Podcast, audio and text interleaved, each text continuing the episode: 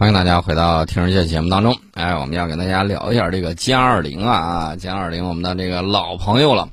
央视七套军事报道在三月五号的时候呢，聚焦了空军歼二零飞行员王丽啊。在节目里面呢，这个王丽透露一点啊，他说自他改装歼二零战机以来呢，他参加过不少任务，包括大型的体系演习，还有平时的海上应对管控。这是歼二零部队首次正式参加了平时的海上应对管控啊，这个就很关键了。这个王丽表示呢，要打赢对手的，觉得不是一个人、两个人的事儿。可以说啊，这个以前是孤胆英雄可能起决定性的作用，但是现在作战呢是一个体系，联合作战是一个团队的力量，能量的发挥呢成几何倍的这种增长。所以我一直跟大家讲什么叫体系作战呢？然后给大家讲什么这个是体系的。简单来说，这个体系就不是拿一个指头去戳人了，而是攥成两个拳头，然后出去打人，那效果肯定是杠杠的啊！这是一方面。另外一方面呢，大家也要注意到，为什么过去的时候没有人吭气儿啊？说这个什么海上应对啊什么之类的，底下有网友就调侃啊，说：“哎，你白去了。”原因很简单，对方没发现你来啊。这个对我们的这个歼二零的隐身性能是一个极大的肯定。呃，这个呢，大家会看到啊，以后我们会有越来越多的歼二零。然后呢，我们的这个五代机呢，比美国的那个 A、B、C 都纷纷折戟沉沙掉海里头，那可是要强太多了啊！顺便说一下，这个 F 三十五这终于被美国人给捞出去了啊！这个当然了，用到的这个设备呢，还是咱们的设备啊，这个情何以堪呐啊！高端制造业很重要啊，这是顺便说一下这个高端制造业。但是大家啊，一定要戒骄戒躁。为什么这么讲呢？这个制造业这个东西非常非常的 耗时间、耗精力、耗资金、耗人才。我给大家不是泼冷水，而是告诉大家，大家一定要注意。呃，咱们很多工业党第一反应就是：哎呀，这个世界上只有两个国家，一个中国，一个外国。然后呢，大家第一反应就是，如果是要这样比拼的话。我们各项不占到世界上的百分之五十以上，感觉心里头没有底儿啊！我觉得这种说法对不对呢？仁者见仁，智者见智吧。我个人表示赞同。那么我要跟大家讲的是，截止到二零二一年，不是给大家泼冷水啊，而是让大家认清现实，然后继续发展。国产高端数控机床系统市场占有率不足百分之三十，国产精密机床加工精度目前仅能达到亚微米，与国际先进水平还要相差一到两个数量级。因此呢，在供需矛盾之下，我国高端机床的自主化、国产替代任务呢，依然十分艰巨。那具体而言呢，这个有这么几个问题：这个高端机床的这个精密数控系统，然后呢，这个主轴啊，四杠。还有刀具等等等等，这个都是需要进行认认真真的去发展。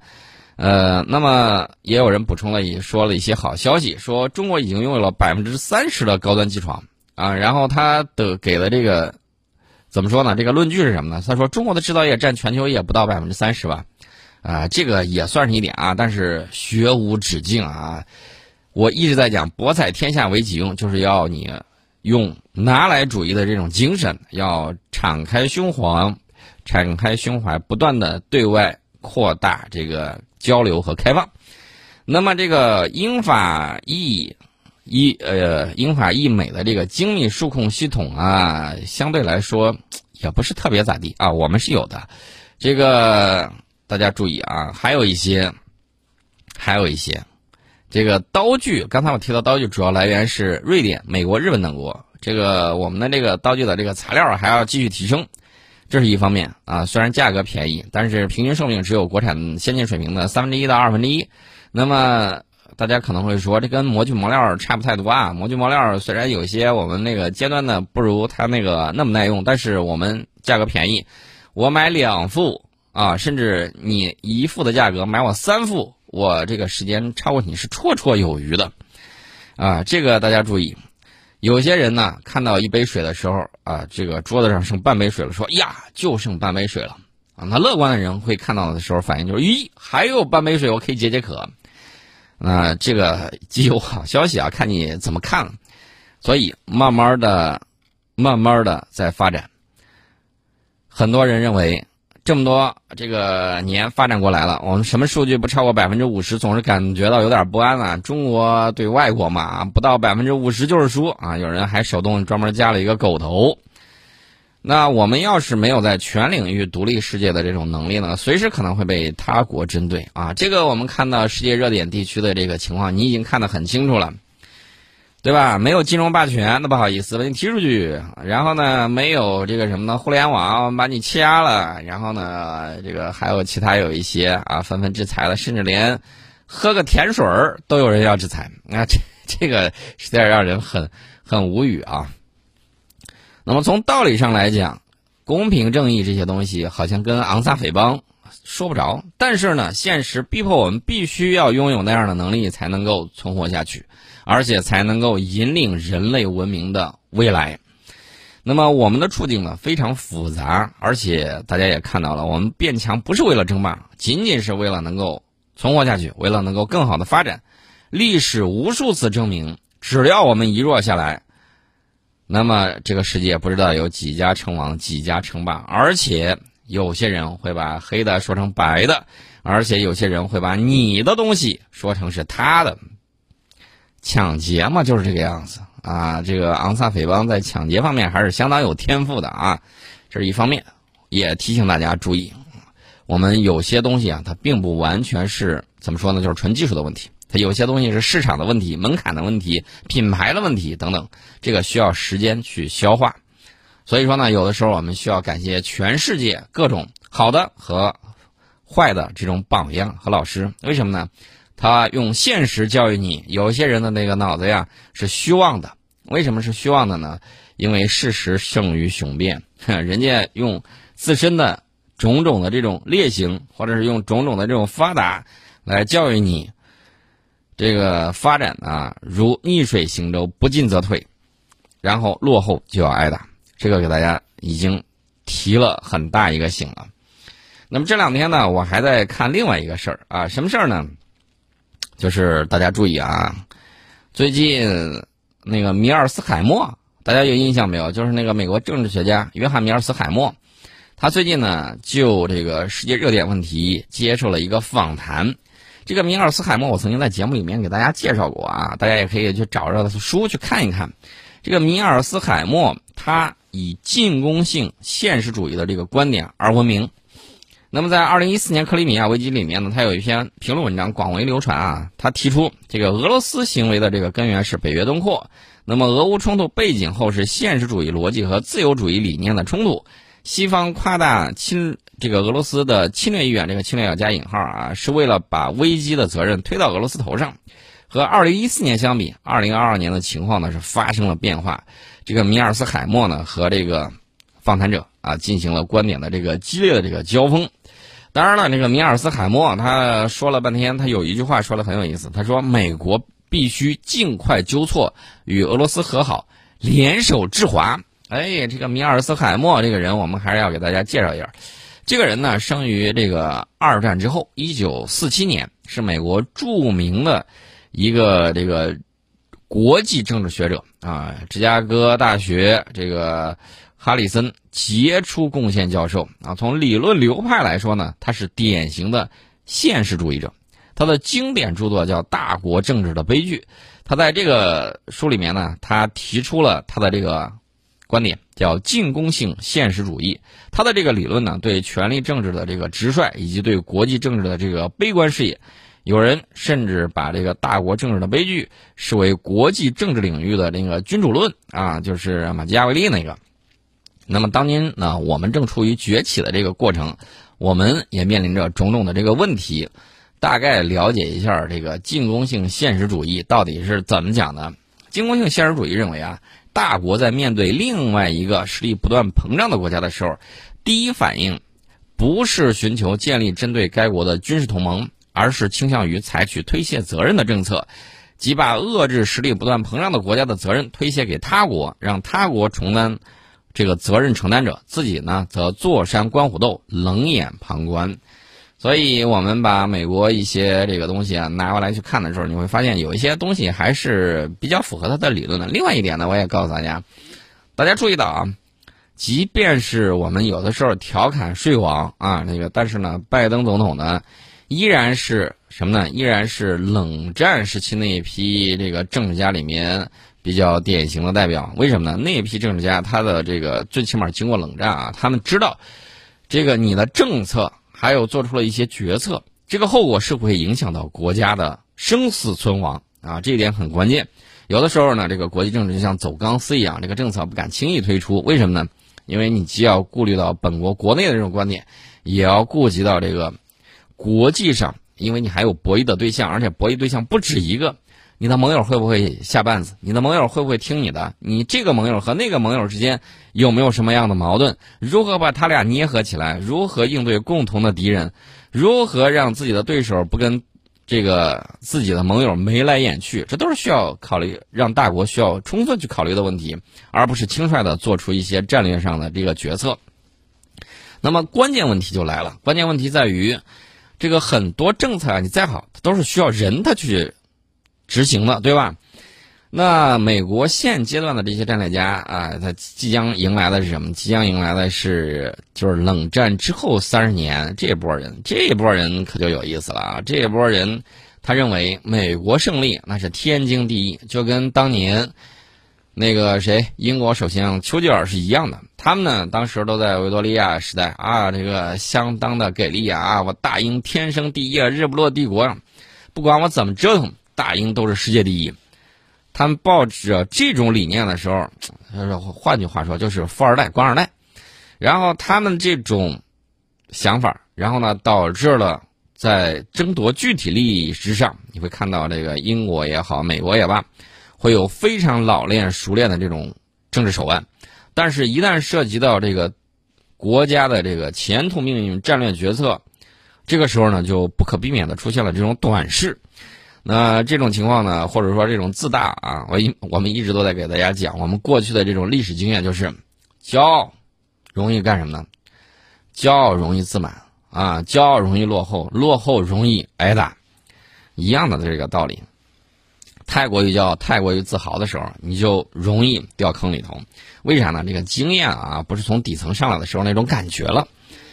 那么，这个进攻性现实主义呢，在讲国际关系体系过去是、现在是、未来仍将是处于无政府状态啊，这是基于他们自身的这种想法啊。其实呢，这个也恰恰就是他们的这个霸道和我们的这种王道的这种区别。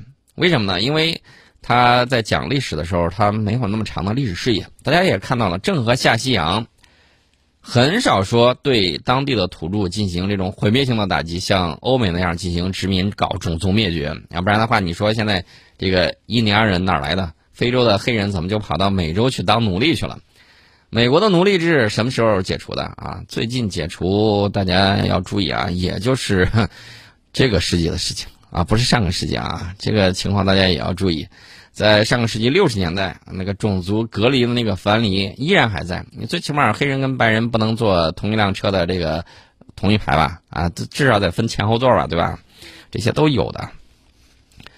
那么大明过去的时候，并不是说没有打仗，但是呢，这个除暴安良也是有的。然后呢，给这个东南亚等地呢建立了一个国当时的那个国际秩序。啊，最起码比这个昂萨匪帮去抢、去偷、去骗、去杀人放火，还是要文明的多。但是米尔斯海默认为，国际社会是一个残忍的角斗场，是一个你死我活的险恶环境。这跟黑暗丛林有点像啊。呃，其实呢，国际上一直是丛林法则。呃，我们在学这个初中政治课本的时候都给你讲了，这个国与国之间最根本的什么？各自的国家利益。所以说呢，我们的立足点和出发点都是以中国的国家利益为基础啊，为最高的这种标准。那么，促使大国以进攻的思维和行动提防对方，争夺权力、追求霸权，这是昂萨匪帮他们自身的这种历史经验。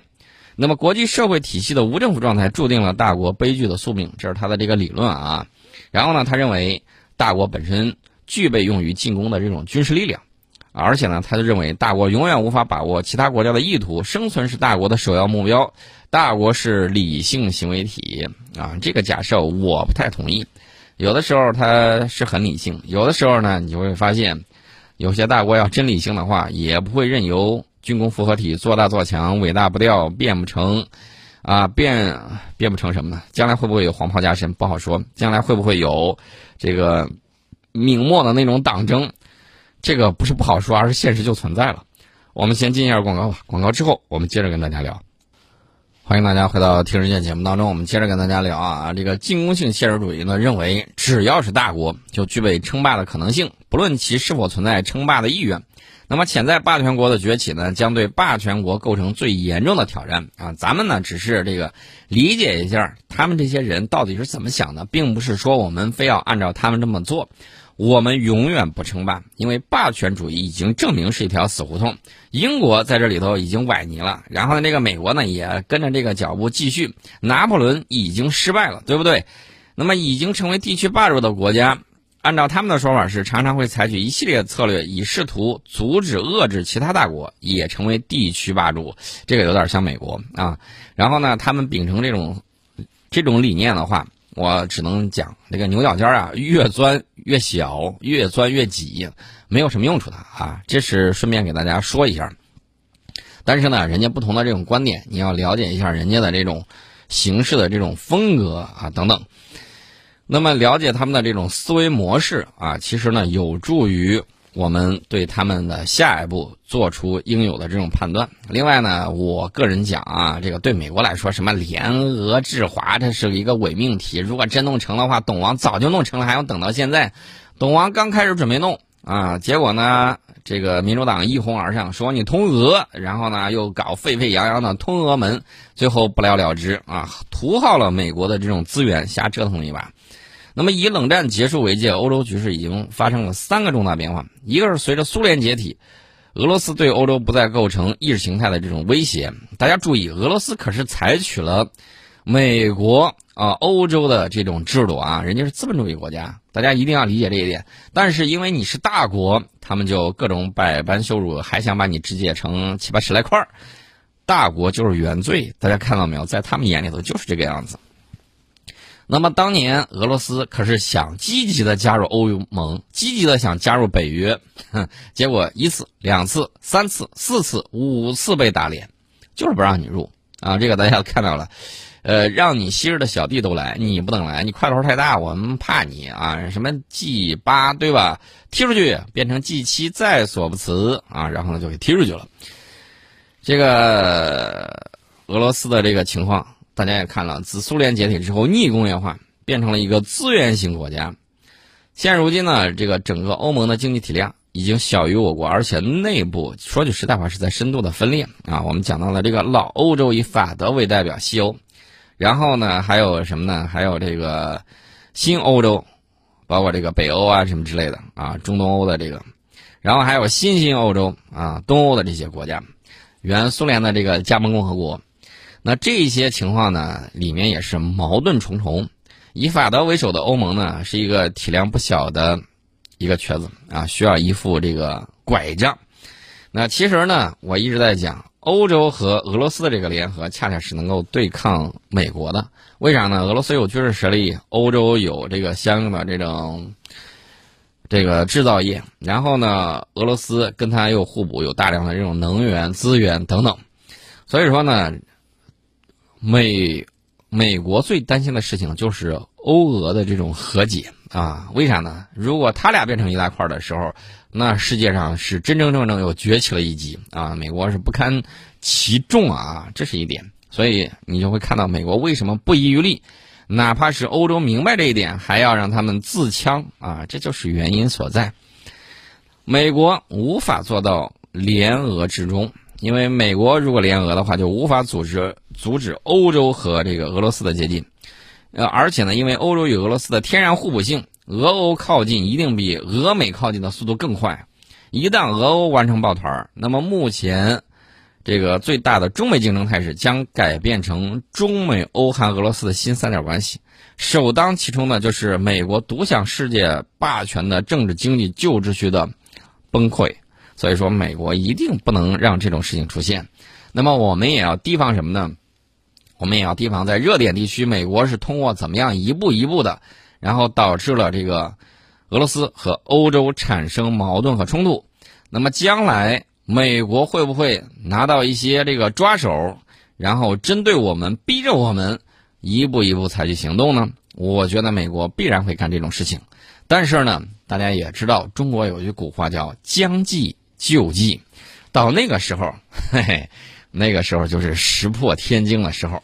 今天呢，我们先给大家聊到这里。